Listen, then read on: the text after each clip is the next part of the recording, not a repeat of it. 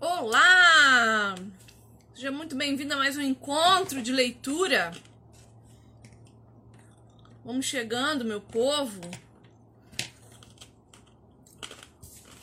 Vamos se aproximando para a gente bater mais um papo, mais uma semana em que a gente se encontra aqui para discutir literatura brasileira. Que coisa mais maravilhosa isso! Hoje nós estamos no penúltimo encontro de Dom Casmurro, uma tríade de Machado de Assis que a gente vai fazer aqui nesse canal. A gente começou fevereiro com Dom Casmurro, março a gente vai ler Quincas Borba e abril a gente vai ler Memórias Póstumas de Brás Cubas. Então, se você não está nesse projeto de leitura com a gente, chega mais, se aproxima porque aqui a gente quer analisar literatura universal.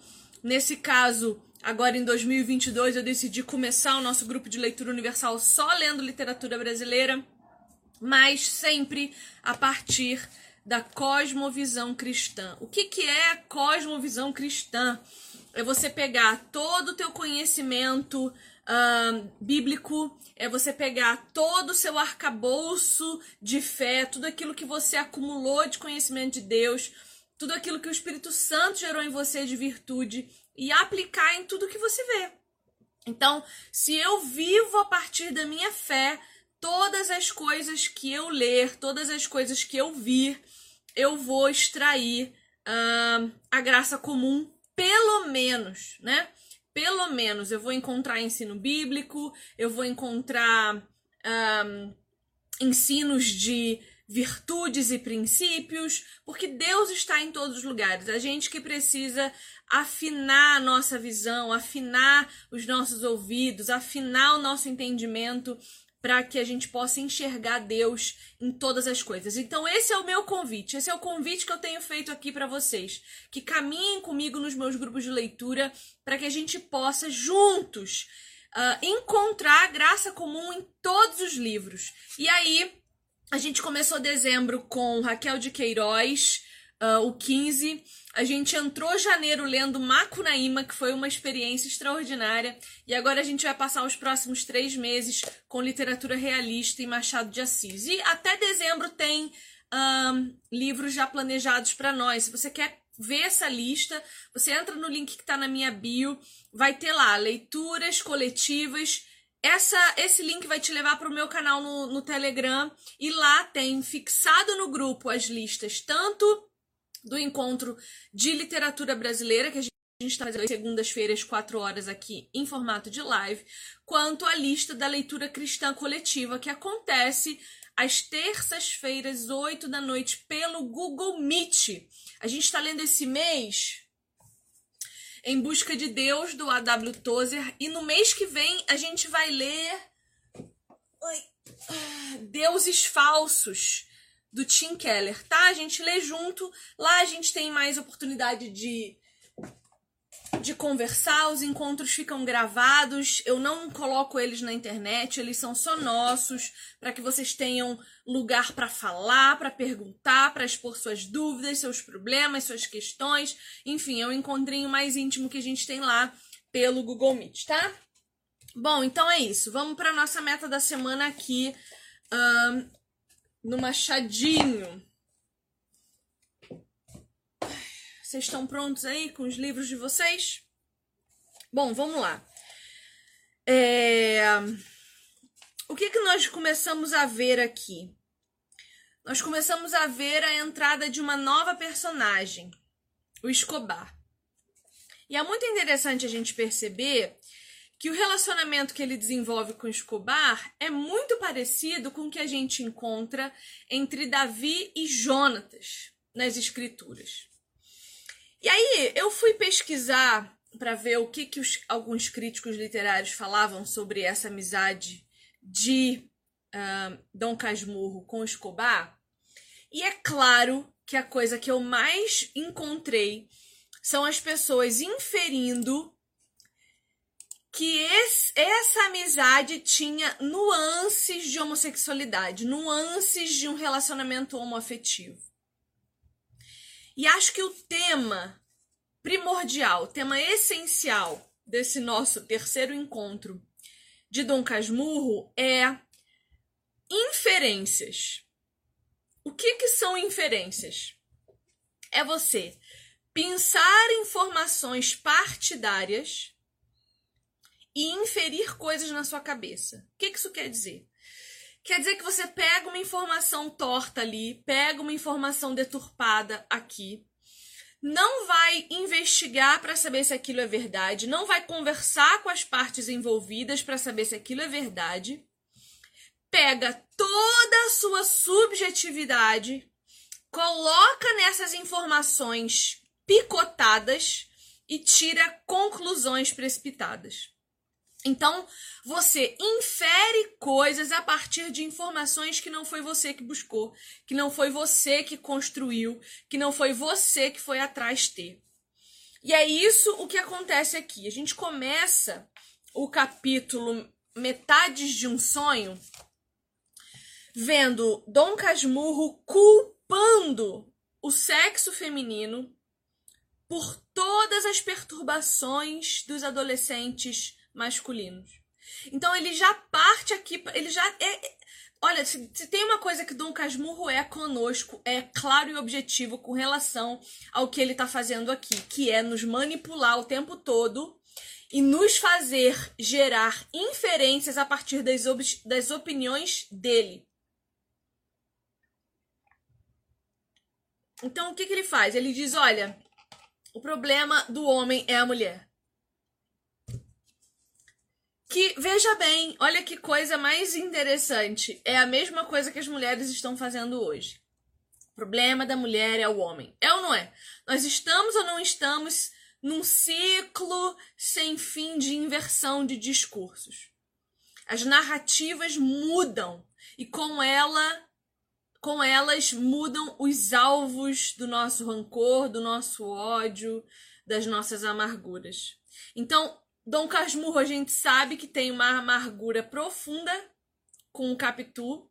E ele faz gerar nessa amargura profunda contra Capitu uma amargura em todos nós contra ela. Perceba se não é isso que nós fazemos com as pessoas hoje. Nós temos, sei lá, um trauma de infância contra os nossos pais a gente cresce acreditando que pais são coisas ruins. E aí a gente não vai querer ter filho para não se tornar aquilo que os pais foram. A gente vai envenenar as pessoas à nossa volta contra os seus próprios pais.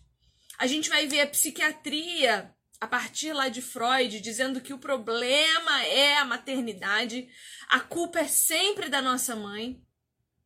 A gente anula a identidade da nossa mãe, a gente anula tudo que ela já passou para culpá-la de coisas que a gente mesmo não consegue resolver, que a gente não consegue lidar, que a gente não consegue se afastar temporalmente e assistir para identificar onde realmente está o problema. E o problema da gente nunca é o outro. O problema são os principados e as potestades das regiões celestiais que estão em batalha para ver quem leva a nossa alma. Então, as inferências que nós fazemos a partir de informações que nós mesmos não buscamos é muito perigosa. E aí a gente vai ver, eu vi isso. Se vocês pesquisarem lá resenhas de Dom Casmurro, é claro que nós estamos aqui a três encontros, né? Nós temos quase quatro horas já de conteúdo só a respeito de Dom Casmurro. Vocês não vão encontrar em canal nenhum um trabalho como esse que a gente está fazendo aqui, de analisar profundamente a literatura, mas vocês vão encontrar muitas resenhas.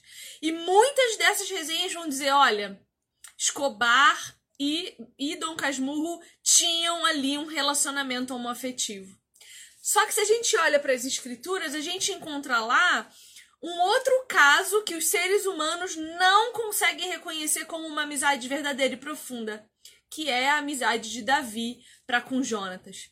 Isso é tão é, profundo a gente analisar porque a, a nossa espécie, né, a raça humana, não consegue mais acreditar que possa existir um senso de lealdade na humanidade a ponto de uma amizade não ser abalada pelas circunstâncias e nem pelo tempo.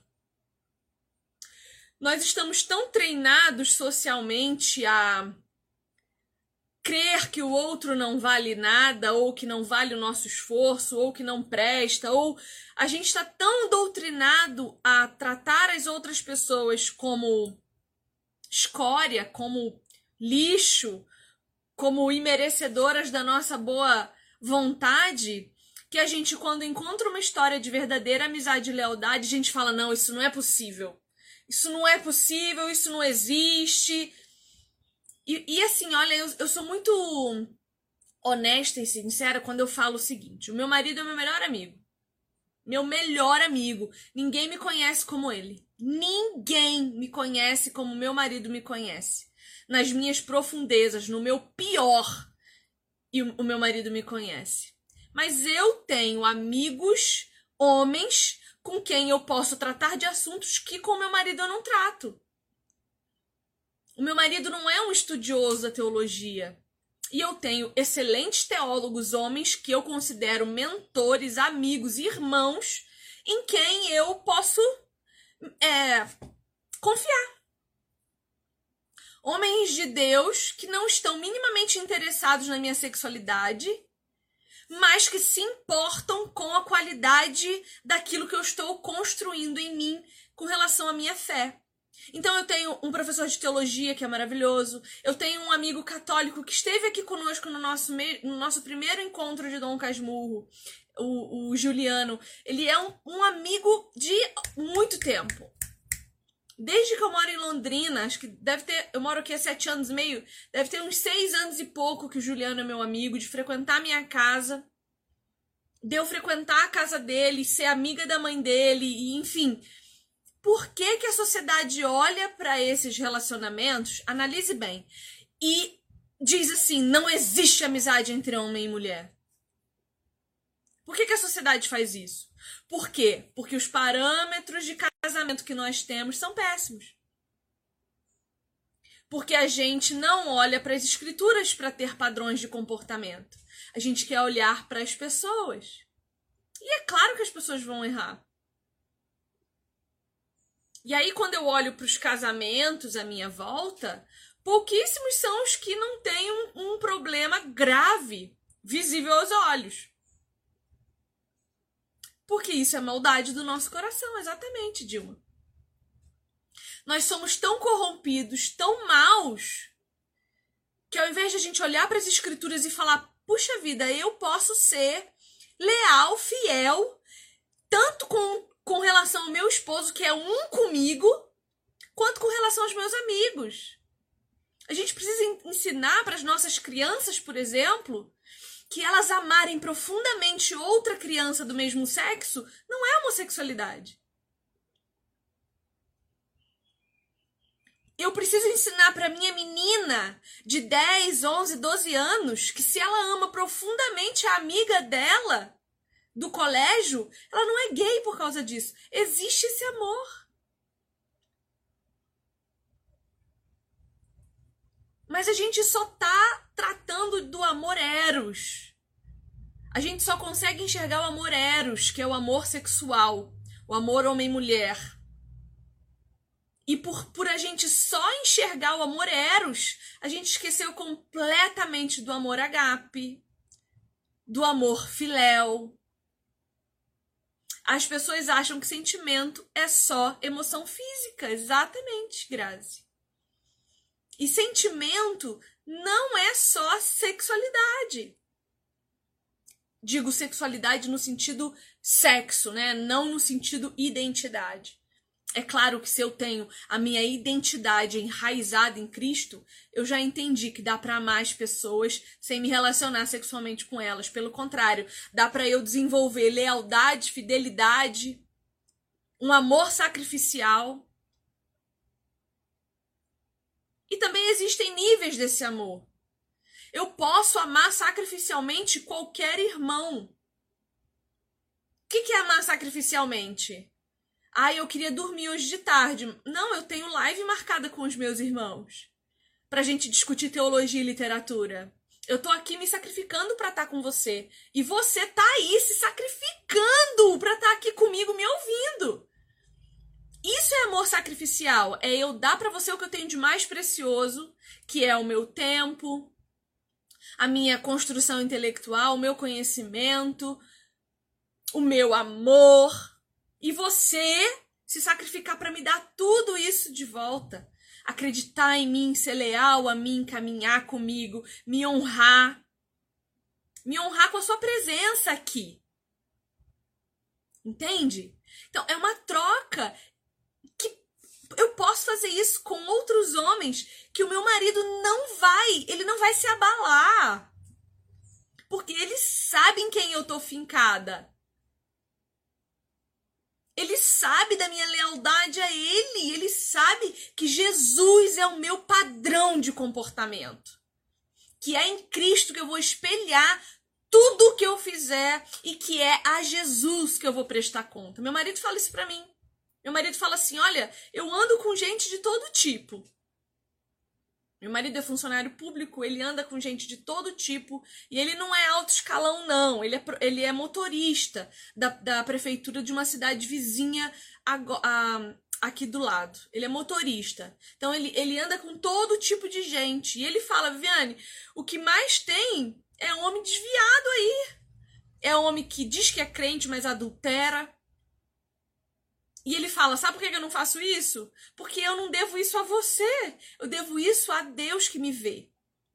É a Deus que eu vou prestar conta se eu trair você. É a Ele que eu vou prestar conta se eu olhar com olhos maus para outra mulher. Então eu fico em paz.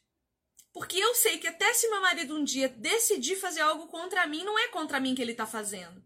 É contra o meu Senhor. É contra o Senhor dele também. Aquele que há de nos justificar no fim.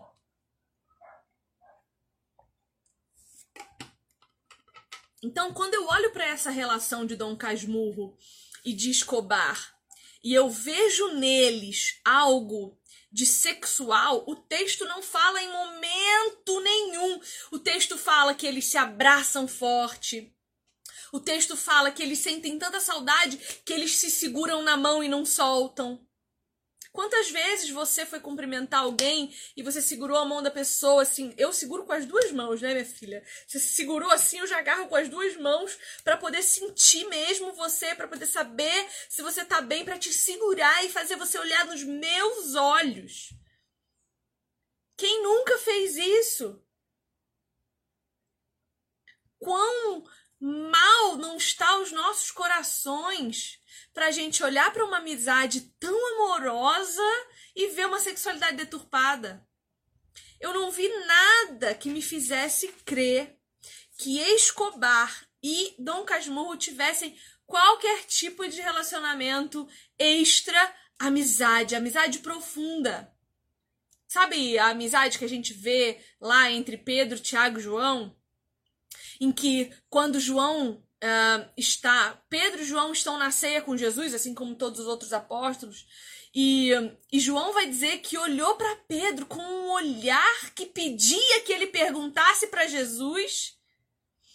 É, não, o contrário, né? João estava deitado no, no, no, peito de Jesus e, e João conta que Pedro olhou para ele de tal modo que ele entendeu que Pedro queria que ele perguntasse para Jesus quem o trairia. É esse tipo de amizade, ó, falando no Gil, Gil chegou aqui. Gil, tava falando de você, da nossa amizade. então, veja que, que tipo de amizade é essa que com um olhar João entendeu que Pedro queria que ele perguntasse para Jesus quem o trairia.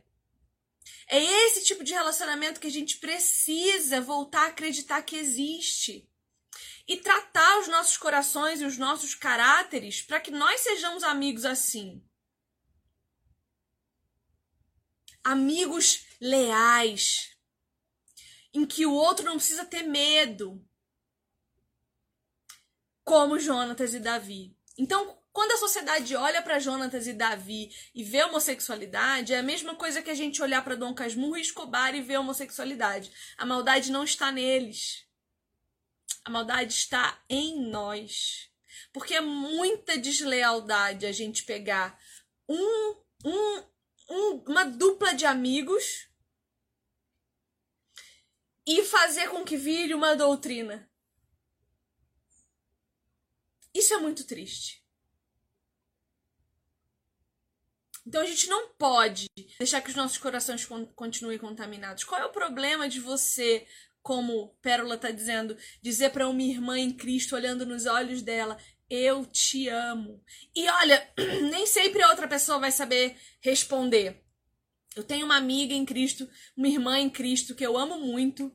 Ela é uma mulher mais velha com quem eu caminho, a gente se encontra uma vez por semana.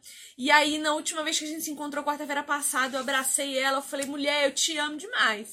E ela me abraçou de volta, ela falou sim.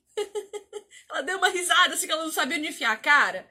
Porque as pessoas não estão mais acostumadas a declarações abertas de amor. Mas a gente vai quebrar isso, gente. Eu acredito que vocês estão aqui comigo para aprender a quebrar certas coisas que a gente não sabe mais dizer. E olha, a minha irmã em Cristo que não soube me responder ainda vai me responder e eu vou vir aqui testemunhar para vocês que eu quebrei uma barreira com ela. Porque Veja, não é porque o outro não correspondeu exatamente do jeito que você queria que ele não sente o mesmo que você. Pode ser que aquilo seja a primeira vez dele. Pode ser a primeira vez da pessoa que você ama, ouvindo que é amada por alguém. Já pensou nisso? Nós estamos tratando aqui no, nesse canal há um mês sobre a solidão. Quantas pessoas se sentem solitárias por não conseguir criar conexões, vínculos? É muita gente. E essas pessoas provavelmente nunca ouviram um eu te amo de alguém, um eu te amo sincero. E pode ser que seja a primeira vez dessa pessoa. E pode ser que seja a última vez que você diga para essa pessoa que ela é amada por alguém. A gente não sabe se amanhã ela vai ser levada. Como Grazi está dizendo, que a melhor amiga dela faleceu e o que ela mais lembra é que sempre dizia que amava. Eu não falo eu te amo para todo mundo, não. Mas quando eu falo, é real, é assim amo mesmo e conte comigo para o que der e vier. Então a gente precisa parar de olhar para relações verdadeiras com os nossos corações contaminados pelo mal. Porque isso nos priva de ter relacionamentos saudáveis, vínculos reais que podem nos tirar de uma depressão, de uma solidão profunda porque a gente não consegue abrir os nossos corações. Precisamos quebrar isso. E isso a gente faz com disciplina espiritual. É disciplina. É você fazer uma vez sem vontade, com medo,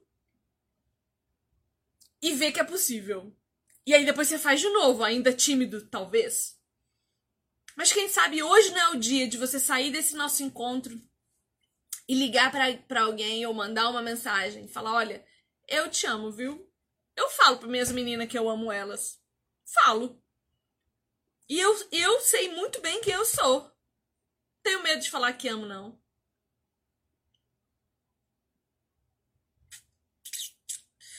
Bom, outra coisa que a gente vai ver aqui em Dom Casmurro é que ele tem muitos acessos de ciúme e raiva.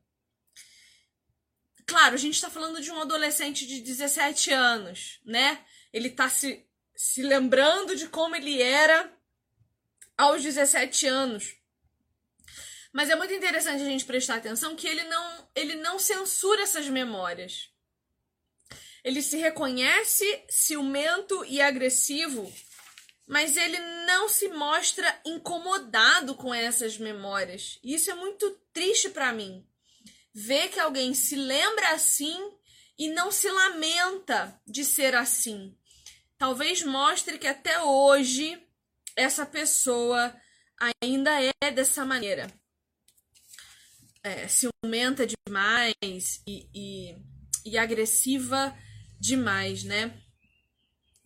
Uh, a gente vai ver a, a Escobar começa a visitar ele na casa dele, toda a família gosta de Escobar, ele vira um, um grande, um grande amigo, né, ali de Dom Casmurro.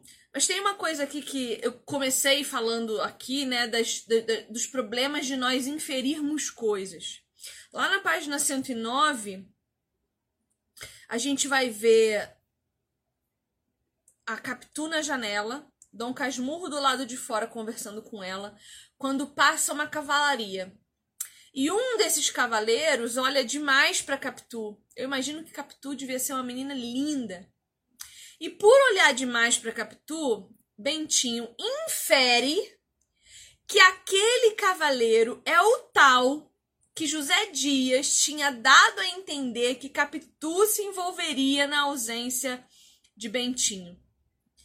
E essa inferência faz com que ele tenha um acesso de ciúme e se tranca no quarto e chora feito um bebezão para no dia seguinte se arrepender e ver que não era nada daquilo. E assim, ele promete para ela que essa seria a primeira suspeita que ele teve contra ela e a última. E a gente sabe que isso não é verdade, porque uma das coisas que a gente mais discute sobre esse livro é se ela traiu ou não, e a gente ainda não chegou lá. Isso vai ser para a semana que vem na última parte. Então a gente vê que essas inferências são algo absolutamente natural para ele. Que ele infere muitas coisas a partir do que ele ouve falar. E eu quero te convidar a se preocupar com isso com relação à sua própria vida. Que você tome cuidado com as inferências que você faz no seu relacionamento conjugal. Que você tome cuidado com o seu cônjuge. Porque nós, em especial nós mulheres, nós temos uma criatividade muito fértil. Nós inferimos coisas a partir dessa criatividade, dessa imaginação, que podem nos levar à ruína. A ruína relacional, a ruína emocional. A gente precisa parar de ficar tirando conclusão a respeito das pessoas, porque isso é muito feio. Alguém disse para mim semana passada: é, Ah, e aí, você tá bem? Tá tudo bem? Eu falei: Tá, tá tudo bem. Eu ando um pouco de saco cheio de, de vida online, sabe? Tanto que quando dá fim de semana eu dou uma sumida, quando ah, quando eu posso, eu sumo daqui um pouquinho, porque eu tô um pouco cansada dessa vida online, assim, porque é, é muito cansativo mesmo, e é uma batalha contra contra um algoritmo, é uma batalha contra o nosso próprio ego, porque você fica se comparando. Ai, o Instagram é um lugar para uh, comparativos, sabe? Para você ficar olhando para o rabo do outro e achando que o seu tem que ser igual, e isso é um problema gigantesco para nós, para nossa autoimagem, para aquilo que a gente entende que a gente tem que ser. Pra... É, isso nos leva a tirar os olhos de Jesus assim, muito rápido. Então eu tô um pouco cansada dessa vida online. E aí a pessoa perguntou pra mim: ah, você tá bem? Eu falei: eu tô, tô, tô bem, mas assim, eu não tava muito afim de conversar. Ela falou assim: eu não acho que você esteja bem.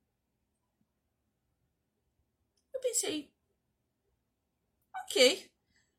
Mas por que, que você pensa isso? Perguntei. Por que, que você pensa isso? E essa é uma pergunta que nós temos que nos fazer o tempo todo. Viviane, por quê? que você pensa isso? Pérola falando que aprendeu a me amar, mas no começo, quando me conheceu, achou que eu era muito estranha. Essa é a palavra, estranha. mas continuei a ver suas lives e hoje entendi. Você é uma mulher de caráter de Cristo. Ai, Deus, misericórdia. É bom ser estranha pro mundo, eu gosto. Vem, pro... Vem ser estranha comigo, Pérola. Então a gente tem que sempre se perguntar: por quê? Por que, que eu entendi assim? Por que, que eu tô achando o fulano de tal assado ou assim? Por que, que eu tô me sentindo assim com relação ao que me disseram, se eu nem sei se é verdade? Então é complicado isso, porque a gente julga as pessoas. E aí deixa de dar para elas uma oportunidade de serem quem são e de amá-las como são. Eu entendo esse sentimento que se tem a meu respeito de que eu sou estranha. Porque eu não sou a pessoa que vai querer agradar vocês. Eu não sou a pessoa que vai mentir para vocês para vocês continuarem me seguindo no Instagram. Eu não sou a pessoa que está preocupada com o seu ego, com a sua autoestima, com a sua autovalorização. Eu quero que se exploda. Eu sou a pessoa que vai pegar a palavra de Deus, vai abrir na tua frente, vai falar: olha, o Senhor diz, goste você ou não, queira você ou não. Quer achar o que você quiser de mim? Pode achar. Se você não tem honestidade sinceridade suficiente, caráter suficiente para vir conversar comigo a respeito dos seus problemas, dúvidas e questões, nem a minha amizade você merece. Porque as suas inferências não dizem nada a meu respeito. Porque as suas conclusões precipitadas sequer me interessam. Eu tenho vários grupos de estudo gratuitos Todos eles, o acesso tá lá no link da bio para quem quiser entrar. Quer me conhecer? Entra lá. Seja honesto comigo e contigo. Vem se relacionar comigo e ver com o que, que eu tô preocupada. De vir aqui te ajudar a pensar, te ensinar a pensar. Não pelos meus méritos. Porque nada vem de mim, é dom de Deus. Mas a minha preocupação é com a tua alma e com que você tenha vida em abundância aqui. E ter vida em abundância é olhar para o mundo e saber onde você está caminhando nele. Porque eu verdadeiramente não me preocupo se você vai gostar de mim ou não. O meu marido gosta de mim. Quem anda comigo gosta de mim. Jesus Cristo é suficiente para mim. Então você gostar de mim não é uma preocupação que eu tenho. Mas eu me preocupo com a sua alma. Eu me preocupo com a sua salvação. Eu me preocupo com o verdadeiro evangelho, que é o único capaz de tirar você da sua miséria de vida.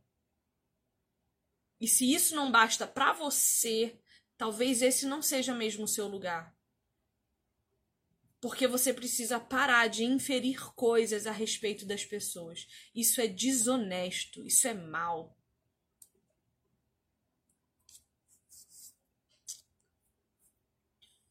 Ninguém sabe o que eu fiz para chegar até aqui. Percorri milhas e milhas antes de dormir. Eu não cochilei, sabe? Por mais belos montes escalei. Ninguém sabe a minha jornada. Ninguém sabe, só Jesus. Então a gente tem que cuidar para não inferir coisas a respeito das pessoas que as tornem como nós. Que as tornem como nós. Bom, o que mais nós podemos falar dessa leitura? Olha, ele vai dizer lá na página 117, olha que ímpeto. Não é Nath Roots, não, menina. Essa música é do Cidade Negra. Eu nem sei o nome da música, é antiga, da minha época lá, de véia. Da tua também, né, Daiane? Véia. E ele fala lá na página 117 assim: olha, não a matei por não ter a mão ferro nem corda, pistola nem punhal, mas os olhos que lhe deitei, se pudessem matar, teriam suprido tudo. Ai, olha o Luiz do canal de Books. Gente, segue o canal de Books. Esse menino é sensacional, eu dou muita risada com ele. Ele fala, ele fala brincando coisas muito sérias. E ele, como muita gente que, que né, não me conhece ainda no começo, me, chama, me chamava de Vivian. O, o Cuca Limpa, o Cristiano do Cuca Limpa, me chama de Vivian até hoje. e o pior, ele fala de mim para as pessoas dizendo que meu nome é Vivian. Mais conhecida como Vivian. Ai, meu Deus. Mas é Viviane, tá? Viviane, obrigada. Chama de Vivi, que é mais fácil, menos risco de errar. Então veja como esse Dom Casmurro é irado ele vai dizer: um dos erros da providência, um dos erros de Deus, foi deixar ao homem unicamente os braços e os dentes como armas de destaque e as pernas como armas de fuga ou de defesa. Olha como ele é violento. Olha como ele é grosseiro, olha como ele é bruto. Olha como ele é machista na página 118, no capítulo Canapé. Ele vai dizer assim: olha. É, ele vai dizer de, de homens sentados ali uh, numa situação e ele diz assim: olha, dois homens sentados nele podem debater o destino de um império e duas mulheres a graça de um vestido. Olha como ele é machista. E essas informações são importantes, porque ele está nos contando o caráter dele, para que a gente possa depois analisar o que ele fala de Capitu. Uma coisa importante que a gente tem que prestar atenção aqui, porque eu tenho a impressão, olhando as resenhas que eu assisti, que essa informação vai voltar depois. Abre aí o seu livro na página 120. Lá no finalzinho do capítulo O Retrato, o pai, o pai da menina doente, é tanto nome que eu não lembro, deixa eu lembrar o nome dela. O Gurgel. O Gurgel, que é pai da, da Sasha, a menina que vai casar depois com o Escobar, ele vai dizer assim pra. Ele vai dizer assim pra. Ô Pérola, não pede perdão de nada, não, meu amor. Se você é bem-vinda aqui, princesa, fica tranquila.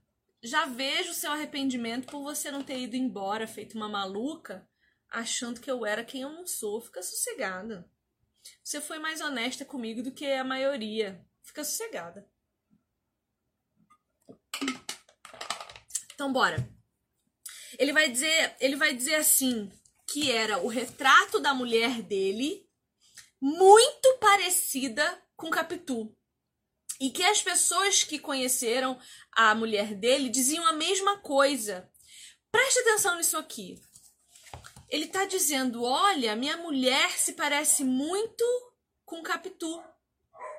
Fazendo ali uma analogia, uma associação que depois lá na frente eu soube, vou dar um pequenino spoiler aqui, tá? Que ele vai fazer essa mesma analogia de Capitu do filho, filho dele com Capitu e Escobar. Preste atenção nisso aqui que é importante. Porque ele termina esse capítulo na página 120 dizendo assim: Na vida há dessas semelhanças assim esquisitas. Então, no momento de racionalidade, ele vai dizer: Na vida tem mesmo essas semelhanças esquisitas, né?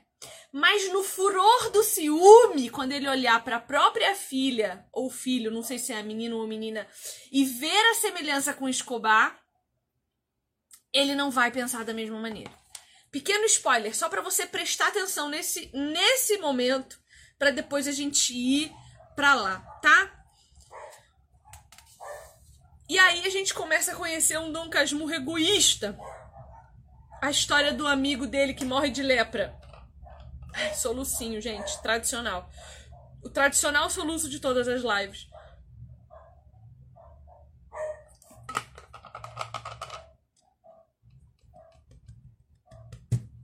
Quando ele tá saindo da casa dessa, dessa amiga de Capitu e ele tá com ela e eles reafirmam que se amam e é uma coisa maravilhosa e ele sai de lá super feliz.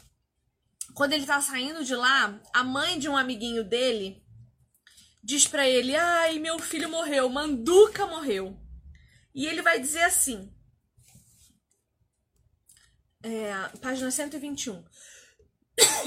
Não culpa o homem para ele, a coisa mais importante do momento era o filho, ou seja, a pessoa que estava dizendo para ele que Manduca morreu.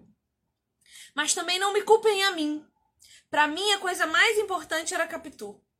O mal foi que os dois casos se conjugassem na mesma tarde e que a morte de um viesse meter o nariz na vida do outro. Eis o mal todo. Se eu passasse antes ou depois, ou se o Manduca esperasse algumas horas para morrer, nenhuma nota aborrecida viria interromper as melodias da minha alma. Por que morrer exatamente a meia hora? Toda hora é apropriada ao óbito. Morre-se muito bem às seis ou às sete horas da tarde. E aí a gente começa a ver esse cara nojento, sem empatia nenhuma, que vai usar o pretexto da morte do amigo para faltar ao seminário. Ele diz que a única vantagem daquele menino ter morrido é que no dia seguinte ele podia ir no enterro e faltar ao seminário para poder estar mais tempo com o Capitu. Olha que nojo esse menino. O amigo dele morre de lepra. E aí ele vai se lembrar de um tempo em que ele se correspondia com esse amigo para discutir o assunto de uma guerra. E no final ele diz assim: Fui eu que cansei primeiro, comecei a demorar as respostas até que não dei mais nenhuma. Olha que ausência de empatia. Ele sabia, ele fala o tempo todo que sabia que o único motivo de alegria do amigo era as correspondências. Que homenzinho nojento esse Dom Casmurro. Nojento. E aí ele vai dar mais uma pista para nós. Na página 128, ele diz assim: "O diabo não é tão feio como se pinta". É muito interessante isso, né? Como ao mesmo tempo que ele quer construir em nós um ódio contra Capitu, o tempo todo ele fala: "Olha, eu minto. Olha, o diabo, ele não é tão feio quanto se pinta. Olha, não confie na minha imaginação, ele é muito fértil. É muito interessante isso. Como a gente precisa um, prestar atenção nessas narrativas. E aí, na live anterior, no encontro anterior de leitura de Dom Casmurro, a gente discutiu muito sobre isso. Sobre como a gente está recebendo as informações do mundo sem filtrar. Sem filtrar. Certo? E aí, gente? E aí, o que que acontece? Ele consegue sair do seminário porque mais uma vez a mãe dele vai ensinar para ele a burlar o sistema. Ele vai pedir, olha como, olha como, ai meu Deus. Ele vai pedir pro bispo, pra mãe, substituir o objeto da promessa. Ele vai dizer assim: "Olha, a minha mãe prometeu que se eu nascesse saudável, ela me daria pro seminário. Mas ela tem que dar um padre pro seminário, não necessariamente eu. E aí ele vai pedir pro bispo, pro bispo autorizar que mude, não mais ele, mas outro rapaz que vá pro seminário. Olha que desonestidade. Ai, que família nojenta, gente. É uma mentira atrás da outra. Se tivesse outra pessoa contando essa história para nós, talvez um narrador onisciente, e não o próprio Dom Casmurro, a gente ia descobrir tanta coisa dessa família mentirosa, safada. Vocês não concordam comigo, não? Fala aí nos comentários pra mim. Você não concorda comigo, não? Que família mais falcatruenta? Dinheirista e fa falcatruenta? O Escobar também, né? É ele que dá essa ideia de substituir o cara. Porque Escobar também tinha interesse que o amigo dele ficasse. Até porque é um amigo rico, né? Por que, que ele pede para saber qual é a quantidade de imóveis e quanto cada um paga de aluguel? Porque ele tinha interesse em, com em comércio.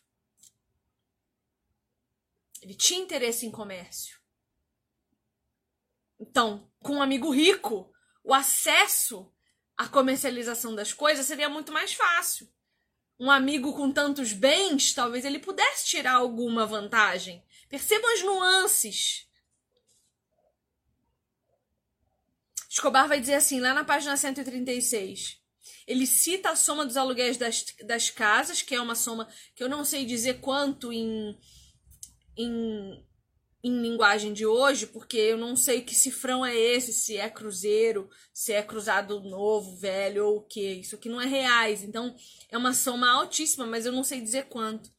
Além dos escravos. Porque ainda assim era uma família escravista. Olha que. que, que uh. E, ele, e aí o Escobar sugere. E assim é bom que saímos juntos, porque eu vou sair com você. Vou melhorar o meu latim e saio. Pra poder o quê? Tirar vantagem. E aí ele vai embora, né? Bentinho vai embora. Passa lá 18, 19, 20, 21 e 22 estudando direito. E a gente não sabe nada do que aconteceu nesse, nesse tempo. A gente vinha de uma narrativa com tanto detalhe.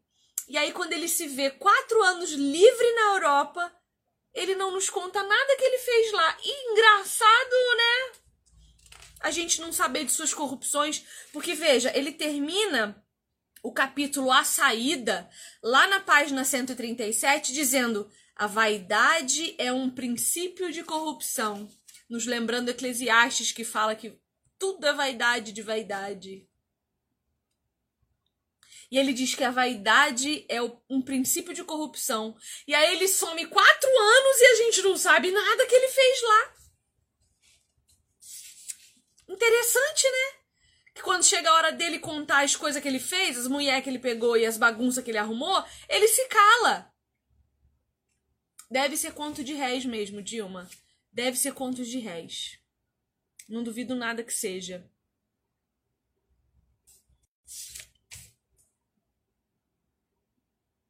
E aí ele casa.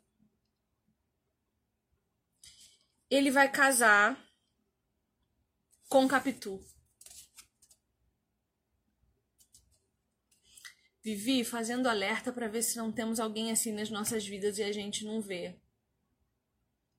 Eu acho que a gente sempre vê, Grazi, pessoas interesseiras perto de nós. A gente sempre sabe que são interesseiras. A questão é, por que, que a gente não as tira de perto de nós? É porque provavelmente essas pessoas viraram um tipo de ídolo, porque elas preenchem algum vazio. Você vê, é, é, Dom Casmurro é chamado de Dom Casmurro por um motivo. Ele não tinha mais amigos. Então, quando ele encontra um amigo que, mesmo sendo interessante, por que, que Escobar vai visitar ele na casa dele? Se não, talvez, para perceber e saber onde ele morava. Quem ele era financeiramente. Entende? Só que Dom Casmurro não tem outros amigos. Então, quando ele se permite ser usado por Escobar, ele também está usando Escobar. Porque Escobar é o único que se dá com ele. Então, quando a gente é, se relaciona com pessoas interesseiras, a gente sempre sabe, cara. De verdade, a gente sempre sabe. Aí a pergunta é: por que, que a gente sabe e não se afasta dessas pessoas? Ai, mas é porque eu tenho dó. Será? Será? Não sei. Não sei, não. Perceba bem se o seu ciclo de amizades não é muito pequenininho para você estar tá se relacionando com essas pessoas assim.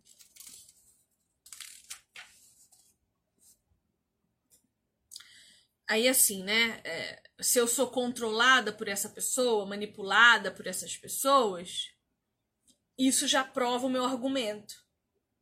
Existe uma dependência emocional. Será que não existia aqui uma dependência emocional entre Dom Casmurro e Escobar? Porque quando ele casa com Capitu, ele continua essa amizade, porque Escobar se casa com a melhor amiga de Capitu. Então, Capitu tem uma amiga, Dom Casmurro tem um amigo, e eles se casam entre si. Então, existe aí uma relação de dependência emocional idolatria. Dependência emocional é idolatria. É eu acreditar que aquela pessoa é a única na minha vida, só ela me entende, só ela me ama, só ela. Será? Ou será que é só a ela que eu dou abertura? Que é só nela que eu me permito confiar?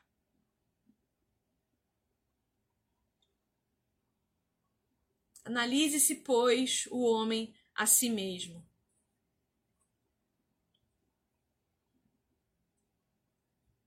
E aí eles se casam, né? Vão para vão para sua casa nova lá na Tijuca. E aí começa já a ver aqui a insegurança de Dom Casmurro. Gente, homem inseguro. Vou falar um negócio pra vocês. Homem inseguro é um troço nojento. Se mulher insegura é insuportável, homem inseguro, meninos, se tratem.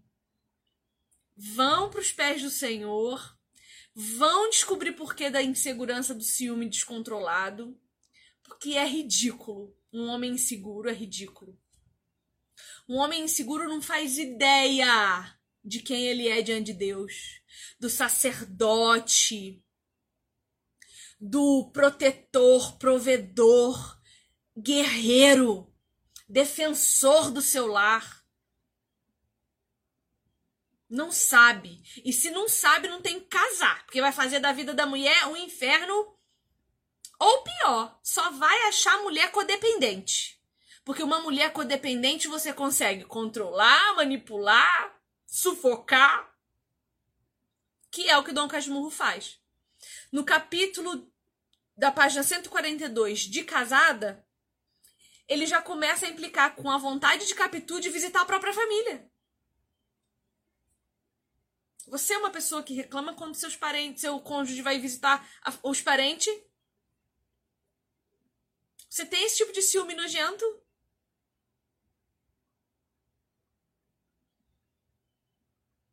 E aí você vai ver eles se autoafirmando, se exibindo para os outros. Olha que horror! Eles começam a inventar passeios para que as pessoas os vissem juntos. Para que me confirmassem e me invejassem. Página 143.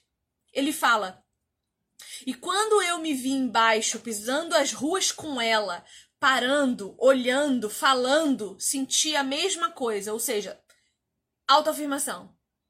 Inventava passeios para que me vissem, me confirmassem e me invejassem. Você precisa que as pessoas confirmem você?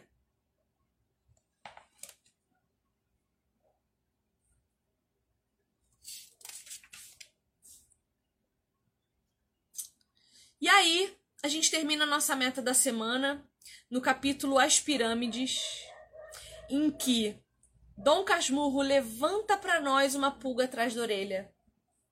E ele diz assim, ó: Escobar e a mulher viviam felizes. Tinham uma filhinha.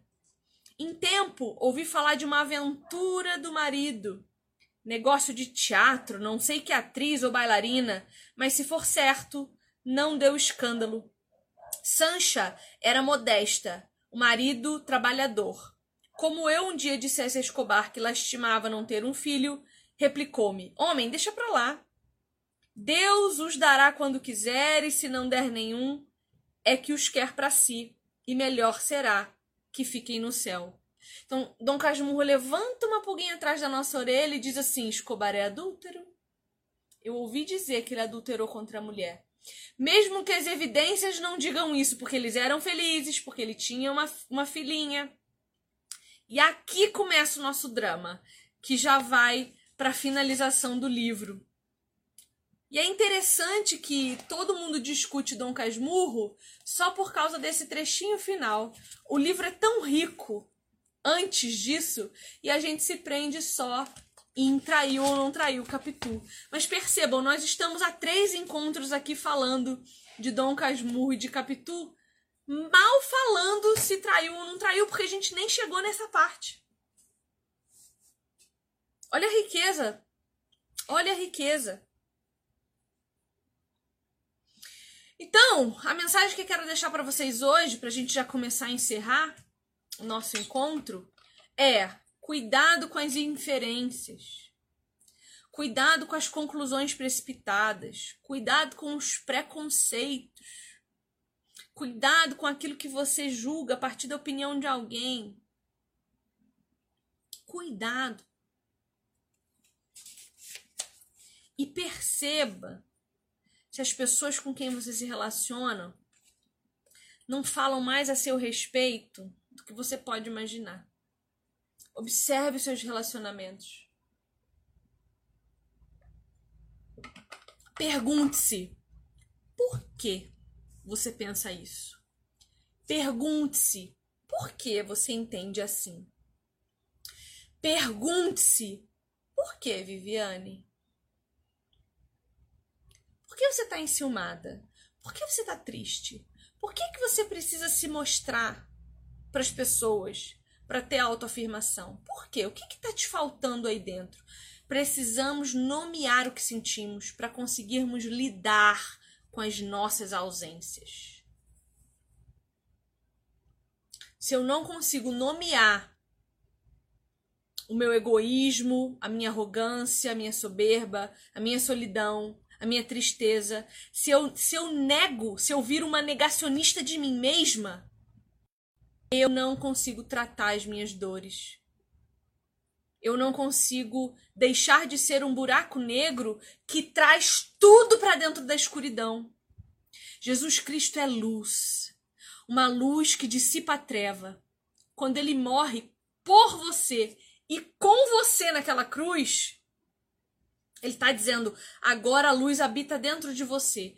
Cabe a você colocar lenha nela para que queime mais ou jogar, uh, abafá-la, né? Jogar água gelada que esfria tudo e apaga a chama acesa. Certo? Algum comentário, alguma pergunta, alguma coisa para dizer ou podemos encerrar o nosso encontro de hoje? Semana que vem acaba Dom Casmurro. E aí a gente começa na outra semana Quincas Borba, tá bom? Nada a dizer? Posso encerrar? É isso. Um beijo. Até semana que vem. Deus abençoe. Hum... Beijo.